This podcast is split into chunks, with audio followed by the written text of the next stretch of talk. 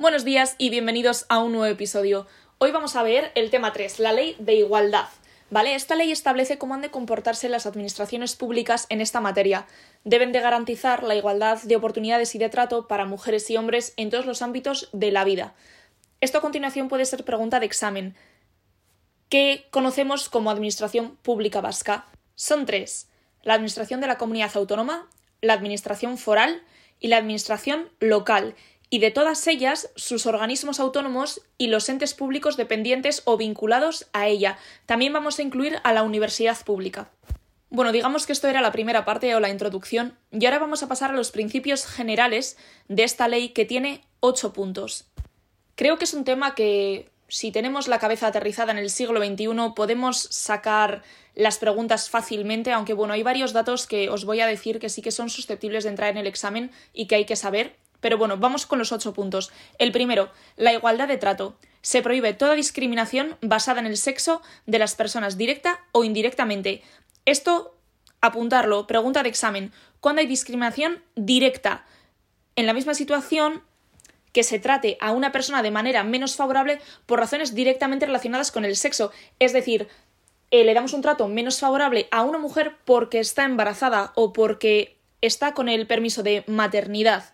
El acoso sexista en el trabajo es discriminación directa por razón de sexo, ¿vale? Apuntaros eso también.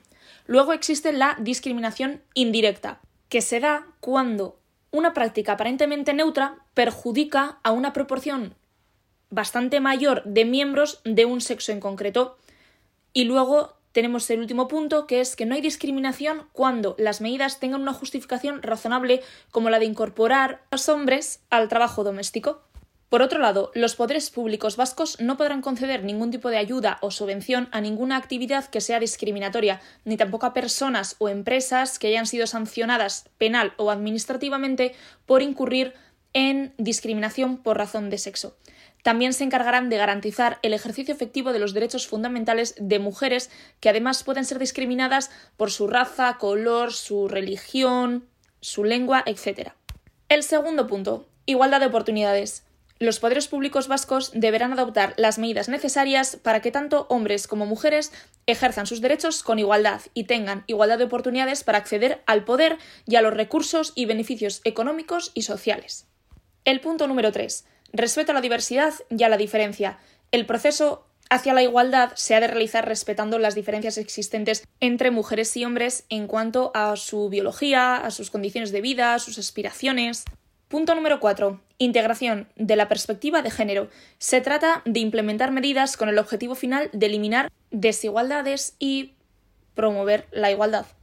Punto número 5. Acción positiva. Para promover la igualdad real y efectiva se deben adoptar medidas específicas y temporales destinadas a eliminar o reducir la desigualdad o las desigualdades de hecho por razón de sexo en los diversos ámbitos de la vida. El punto número 6. Eliminación de roles y estereotipos.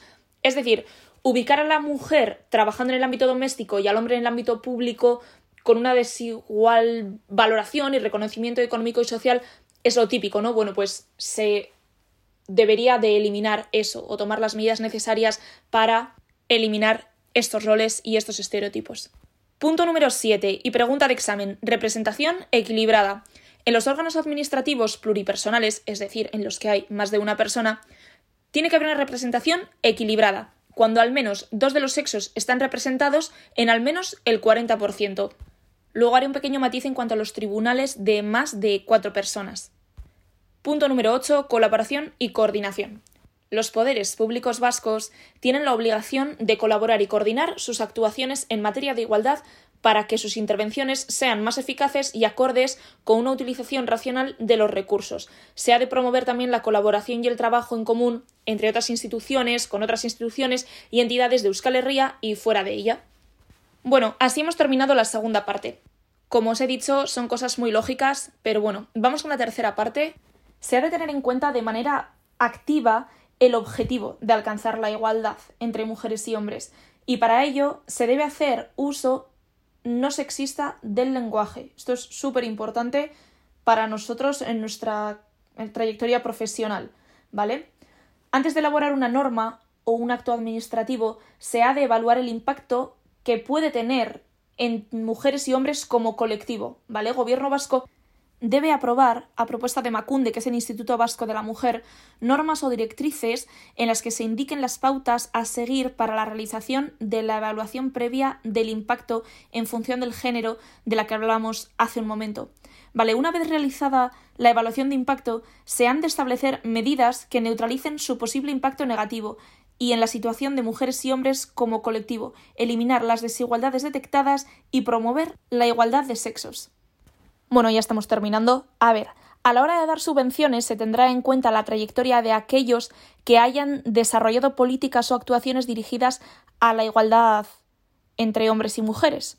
En cuanto a los procesos selectivos de acceso, provisión y promoción de empleo público, como puede ser nuestro caso, por ejemplo, en caso de igualdad de capacitación, se dará prioridad a las mujeres allá donde su representación sea menor del 40%, salvo que concurran en el otro candidato motivos que justifiquen la no aplicación de la medida, es decir, que esta persona, por ejemplo, pertenezca a otro colectivo con especiales dificultades para acceder al empleo.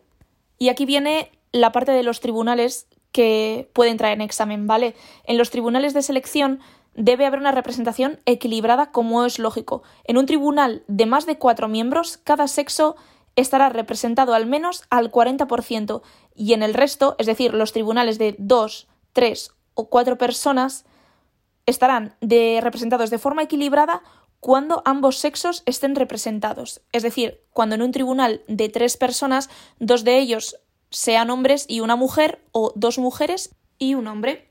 Por último, cuando se elaboran proyectos de normas, Emacunde los supervisa para verificar la correcta aplicación de esta ley, ¿vale? De la ley de igualdad y también realiza propuestas de mejora. Acordaros que Emacunde es el Instituto Vasco de la Mujer, ¿vale? Esto es muy importante. Entonces, quedaros con esto de Emacunde, quedaros con la representación del 40% de ambos sexos, que sería una representación equilibrada. Los tribunales tienen que ser de más de cuatro personas para estar representados al menos al 40% y los tribunales de menos, lo que os he comentado, que ambos sexos estén representados.